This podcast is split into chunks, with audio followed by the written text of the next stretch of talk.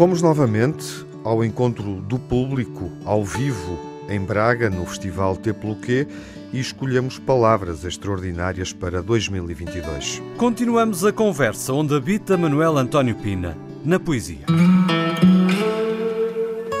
Time it was and what a time it was, it was A time of innocence,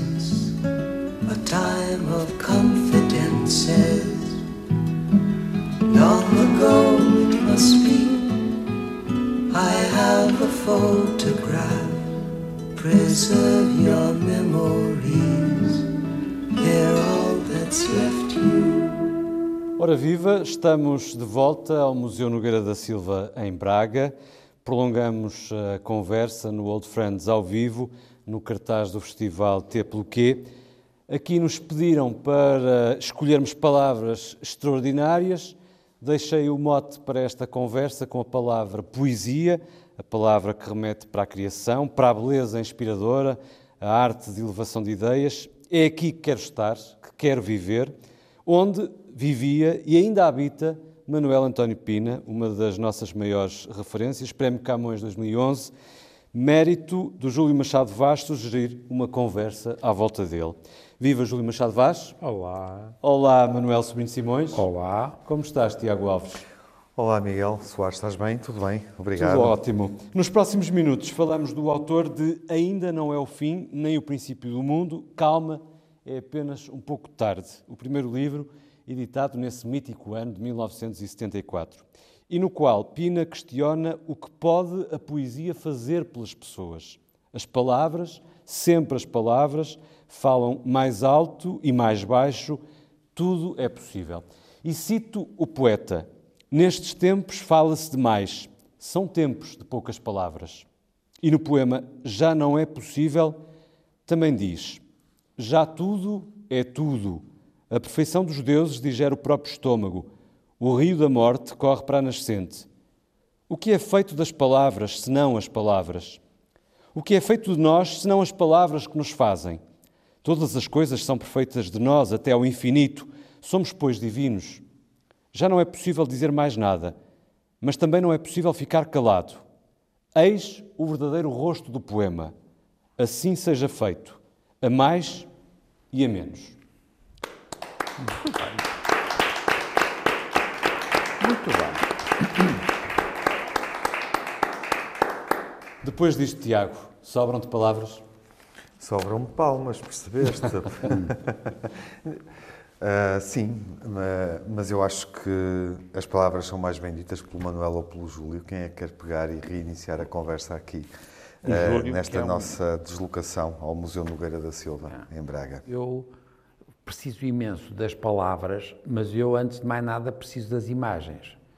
E, e é muito engraçado. Eu, eu, eu gostava muito do, do, do Pina e ele foi aos, às nossas conferências do Equinócio e a gente discutia sempre com ele até que ponto as palavras iam para além da compreensão do, e do conhecimento, até que ponto passávamos não, das... Não era mau explicares o que são as conferências do Equinócio? Ah, as conferências do Equinócio eram umas coisas que nós fazíamos uma vez por ano. O Rui Mota Cardoso organizava a discussão de um assunto e convidávamos três, duas, três pessoas, teve o Júlio, tivemos todos os grandes pensadores e os tipos mais engraçados de Portugal.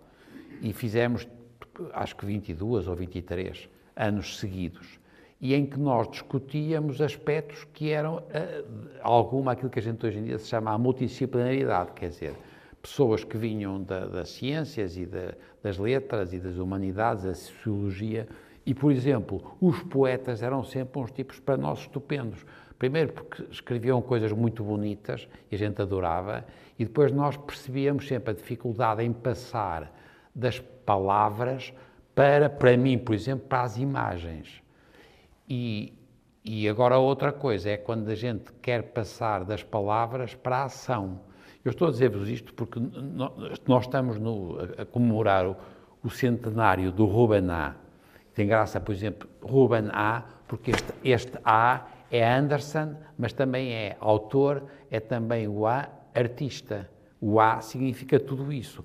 E ele, por exemplo, Ruben A, criou duas palavras que eu achei muita graça. Um era historiar-te. Será que a gente se pode historiar?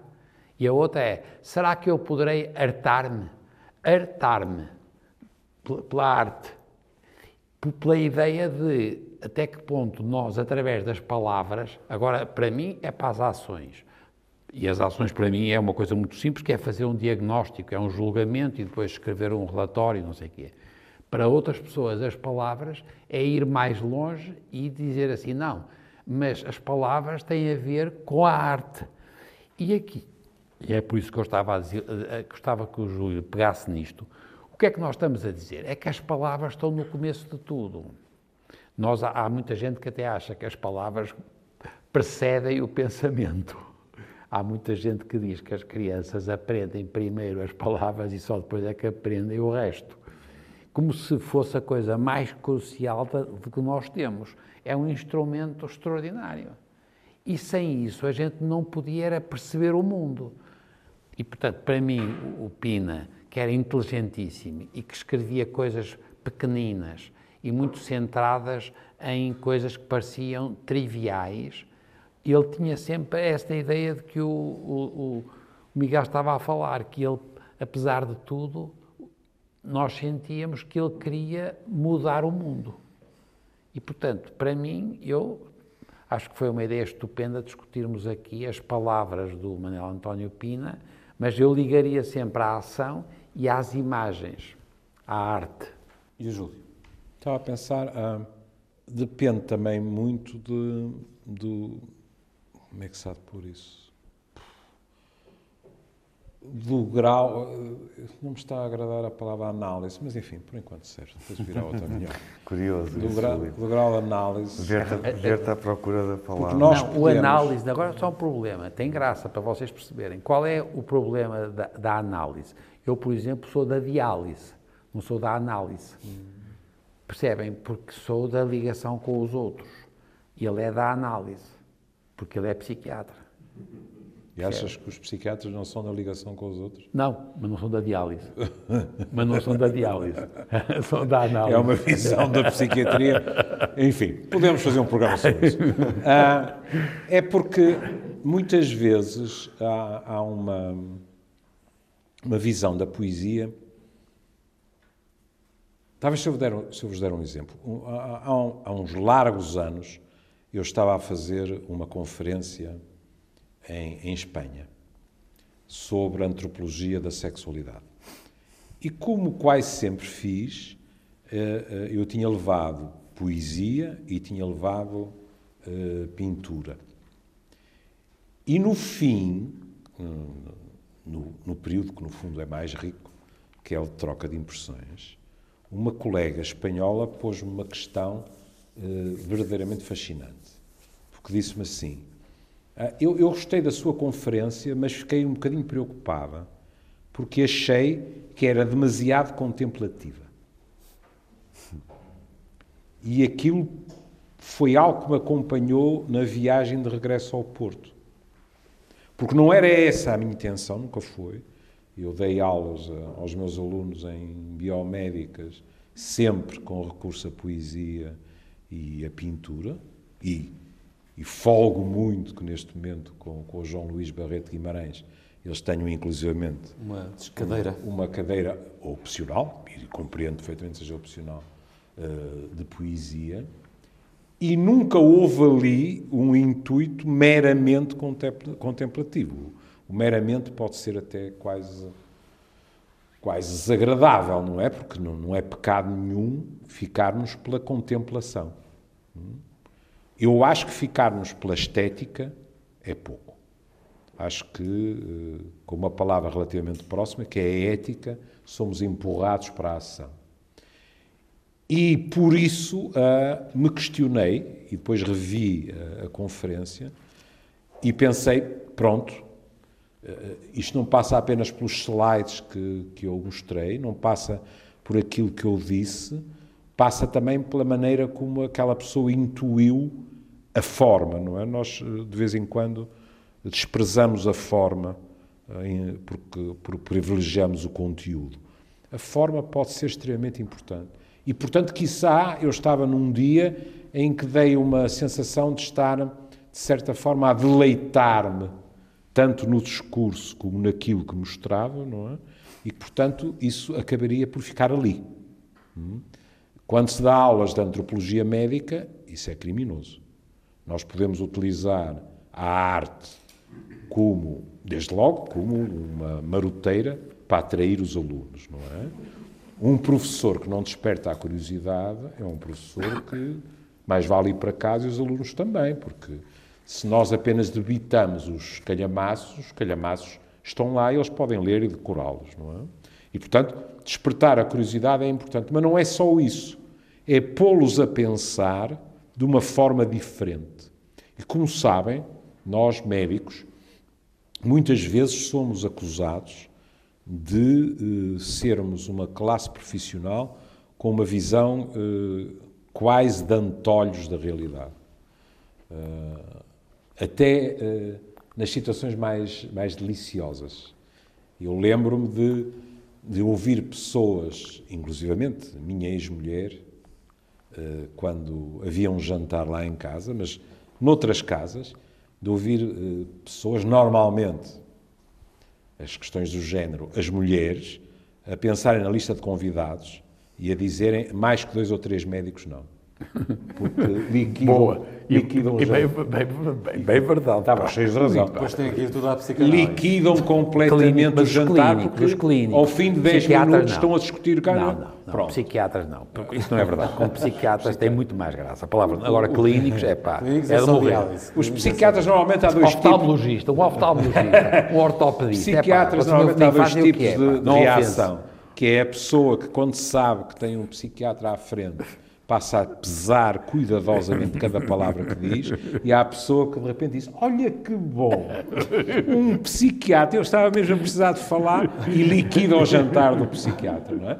Mas, portanto, eu estava a dizer que para mim, a arte em geral e a poesia foi sempre, sem desprezar, credo, nem pensar, sem desprezar o, o prazer estético, mas foi sempre uma rampa de lançamento para pôr os alunos a pensarem de uma forma mais lata, digamos assim. E quando é? pensamos em poesia de uma forma contemplativa, Sim. não há nenhum mal, nenhum Sim. pecado nisso, mas a verdade é que estamos a reduzir muito a dimensão da poesia. Exatamente. Quando pensamos que a poesia é um adereço uhum. uh, social, cultural, estamos a reduzir muito a, a, dimensão da poesia. Sim. Porque a poesia, como eu tentei dizer no início, uhum é de facto um ato de criação. É claro, poesis. E quando falamos em criação, estamos a falar em fazer. É poesis. Em agir, exatamente. É Vem do latim poesis. É. Estamos a agir.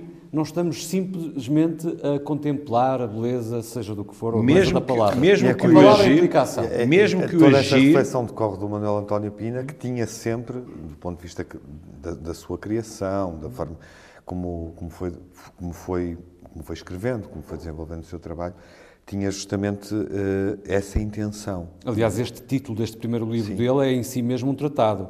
Ainda não é o fim nem o princípio do mundo, calma, é apenas um pouco tarde. Mal sabia ele que era tão atual, Qual atual 21 anos em 2021. 21 não, 20 anos Desculpa, não. Júlio, não Deixa fazer as contas, 40 e... Em 2021, digo. Pois, estava a fazer, estava a fazer as contas, 47 anos depois, não é?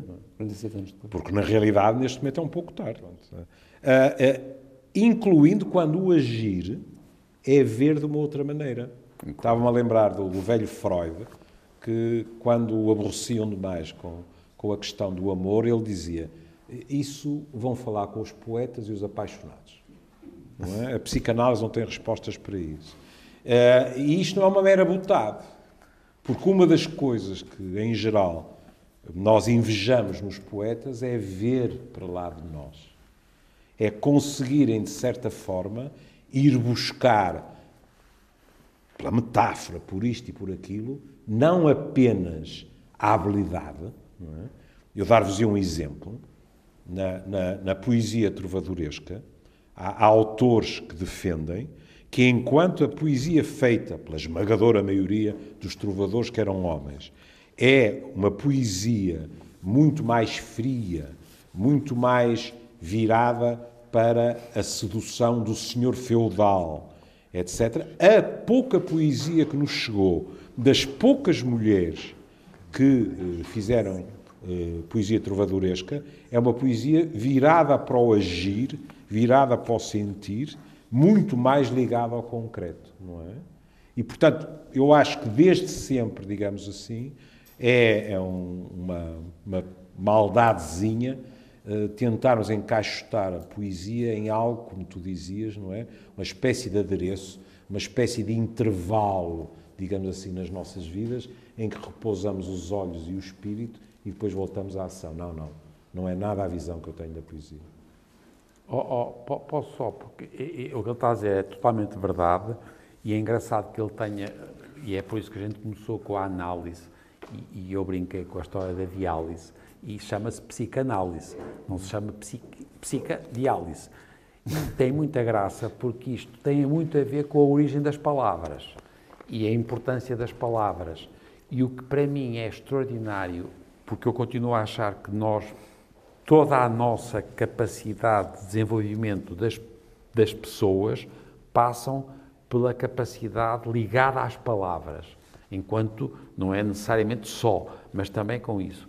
Mas o que o Júlio estava a dizer, e que é muito importante, e que começou pelas coisas do Miguel, é a importância da ação. Agora reparem, o, o, qual é para mim a, limita, a, limitação agora sempre para mim nisto? É ser uma coisa muito individual. Uhum. Nada destas coisas é coletiva. É muito difícil fazer poesia coletiva.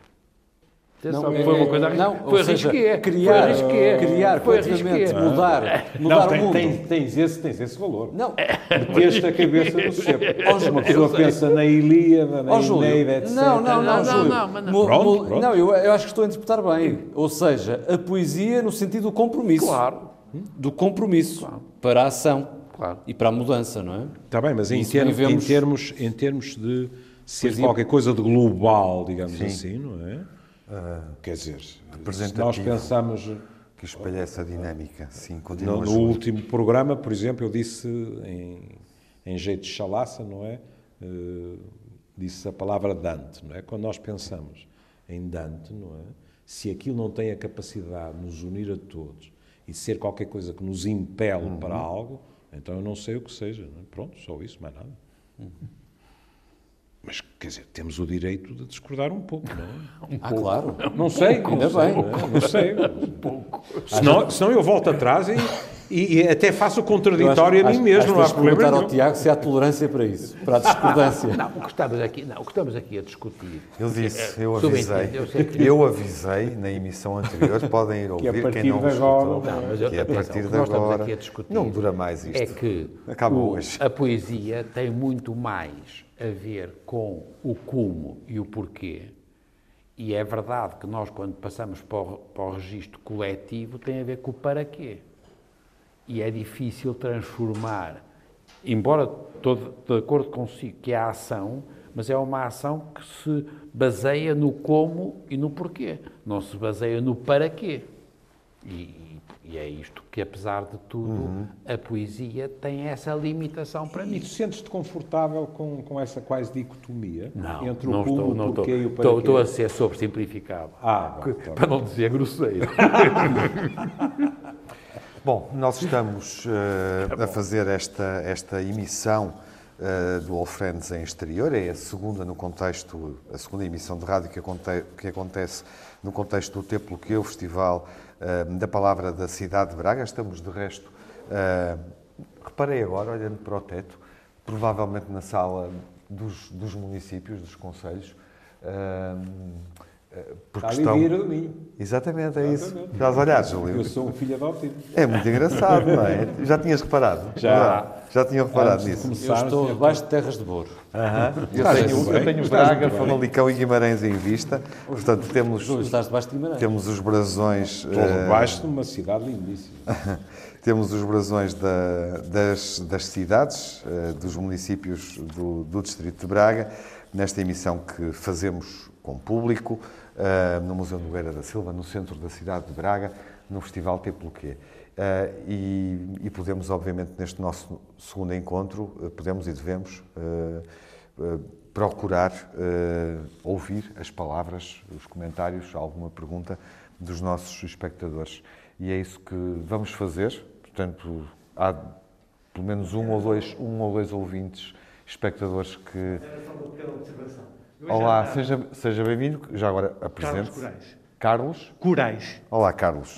Uh, hoje à tarde tive, estava a ler, o, ou a reler, o, estava, uh, o Fotomatão Evox, do Herbert Welder, e às tantas, no, num texto que, que é um, o, o, agora esqueci, ainda há um bocado tinha-me lembrado, que uh, bom, é num texto em que ele diz, precisamente, que a poesia é transmutação.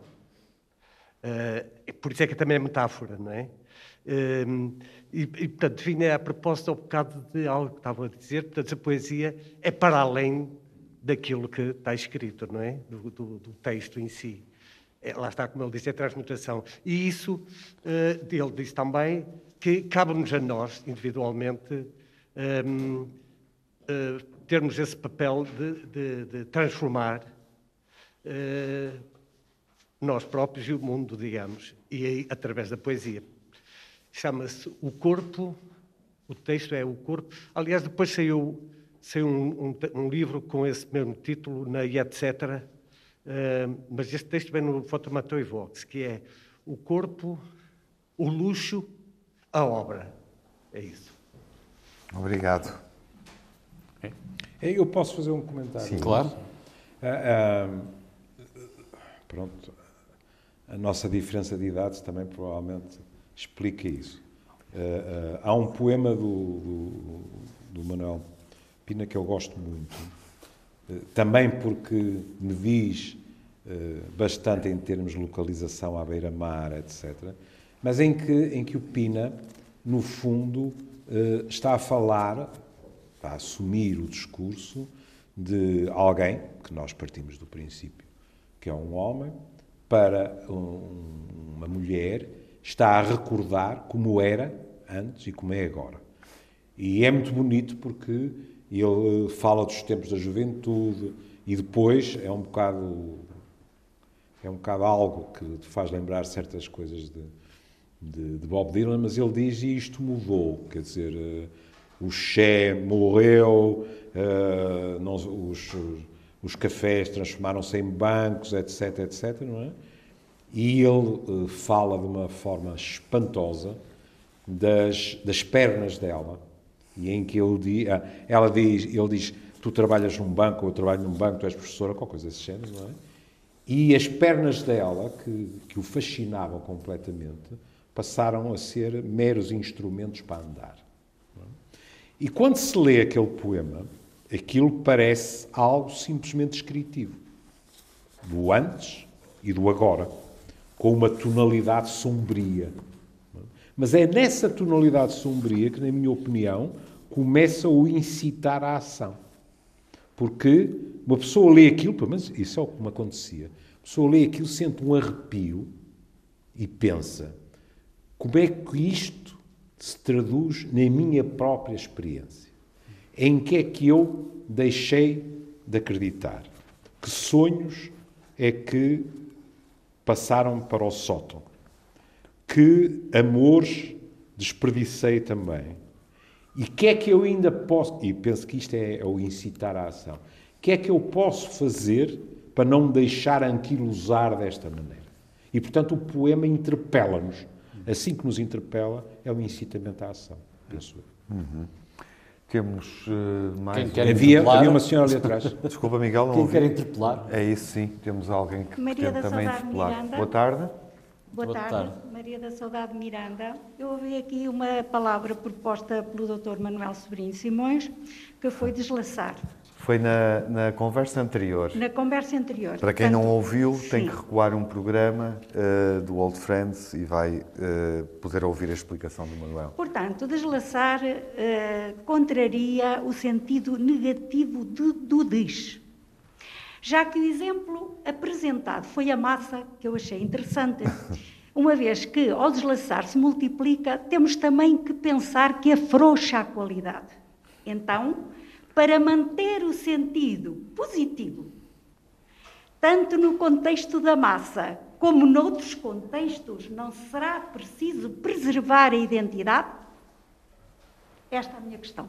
É, é verdade, estou totalmente de acordo consigo. Eu não, era, eu não disse o deslaçar no sentido positivo, eu sentido descritivo. O sentido negativo do des. Eu, claro, exatamente. Mas é, por um lado, afrouxar e permite, se quiser, no limite, pode permitir uma outra reorganização.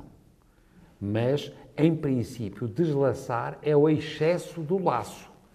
Agora, laço, agora, sem ser só na massa, claro que na massa é mais, é mais cozinha, mas se agora for laço na sociedade, e agora voltamos à tolerância do que ele referia, não é tão negativa quanto isso. É por excesso de alguma coisa, mas que perde rigidez, mas quem sabe permite outras reorganizações. Nós temos um problema na sociedade portuguesa que é mesmo a organização. Nós não somos, não conseguimos organizar, não temos, não temos organização estratégica, nem da sociedade, nem das instituições. E, portanto, eu estou de acordo consigo que é uma palavra ambígua. Eu acho muito bonita por ser, por um lado, é triste, está muito, está deslaçada, mas quem sabe pode ser uma solução. Uhum.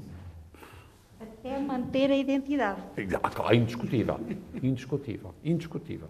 Mas essa identidade é alguma coisa que nós temos que bater-nos por isso. Não é só física, é muito mais comportamental. Eh, para mim, a identidade é comportamental, não é física, não, é, não, é, não são as partículas e a massa. Que é, somos o que fazemos, é? Somos. Foi o que me pareceu que estavas a dizer. É, somos o que fazemos. Porque nós. nós somos o que amassamos. Exatamente. Para os ouvintes que entraram uh, nesta, nestas nossas emissões, duas emissões, dois encontros no Templo que é em Braga, uh, já agora só um enquadramento, uh, porque obviamente quem está connosco na sala acompanhou a conversa anterior e esta, esta segunda conversa. Isto decorre de uma escolha de quatro palavras, e é um bom momento para o dizer. Um desafio lançado pelo Festival da Palavra da cidade de Braga, no sentido de identificarmos, dizermos palavras extraordinárias para o ano de 2022. E o Manuel escolheu deslaçar, o Júlio escolheu compromisso, eu escolhi tolerância e o Miguel a poesia que nos trouxe até esta emissão que termina dentro de instantes. Mas creio que ainda haverá tempo para uma intervenção final da, da assistência. Uh, creio que há ali alguém interessado em falar. Olá, boa tarde. Podia Olá. que se identificasse. Luiz Fernando. Olá, Luís. Uh, sou do Brasil. Uh, tem uma poesia. Não. Não. A palavra disse. É, tem uma poesia de um poeta é, brasileiro chamado Manuel de Barros, da geração 45, né, do pós-modernismo, e que se chama Apanhador de Desperdícios, e ele diz, fiz questão aqui de fazer uma cábula para não esquecer, usa a palavra para compor meus silêncios. Não gosto das palavras fatigadas de informar. A minha, a minha questão é, o silêncio é a palavra para acalmar essa humanidade eufórica, inquieta, lembrando que eu sei que inquietude é, é boa, estar inquieto é bom. O que vocês acham? É uma excelente pergunta, até porque é. nos remete para um bocadinho, um bocadinho a origem deste programa e, e, e, de um tema que já aqui abordamos há, há uma série de, hum. de episódios atrás, o som do silêncio. Exatamente. É. Eu, eu, sou suspeito porque sou um grande. O que provavelmente é uma surpresa para muitos, não é? A minha vida tem sido uh, aparentemente mais falar do que ouvir, o que não é verdade. A minha vida profissional é ouvir e, com um pouco de sorte, eh, conseguir escutar, que é mais complicado. Por isso é que depois vem para o, para o Old Friends para fazer estas sessões de psicanálise, para poder desabafar. Uh, na, diálise. Na, na, psicanálise, vamos ver. nós sou, somos tolerantes. Como sabem, tolerantes. Como sabem eu, não, eu não sou psicanalista, não é? Sim, não, não, gosto de, de, de confusões que denotariam desonestidade intelectual da minha parte. Mas na psicanálise, arrisco-me a dizer, como na psicoterapia em geral, a questão das palavras é um, é um fascínio. Porque quando se pede a alguém que entre em associação livre uhum. e que fale em associação livre, uhum. aquilo que nós estamos a preconizar e a defender é que através dessa associação livre nós chegaremos a questões extremamente importantes na vida dessa pessoa que no início, digamos assim, não eram conscientes. Não é? Portanto, é a própria palavra, digamos assim, que uh, é o fio condutor. Mas em relação ao que dizia, uh, porque é que eu disse eu sou suspeito? Por duas razões. Em primeiro lugar, porque há silêncios aterradores, não é? Mas há silêncios pacificadores como nenhuma palavra consegue ser, na minha opinião. E por outra razão, é porque, e houve alguns poetas com quem eu falei disso, que eh, sorriram e disseram eh, eu se calhar era capaz de assinar por baixo. É que há, há, há de vez em quando, em determinados poetas, não diria em todos, mas há, há, poetas que, à medida que acompanhamos a sua obra, ela vai se tornando cada vez mais ascética.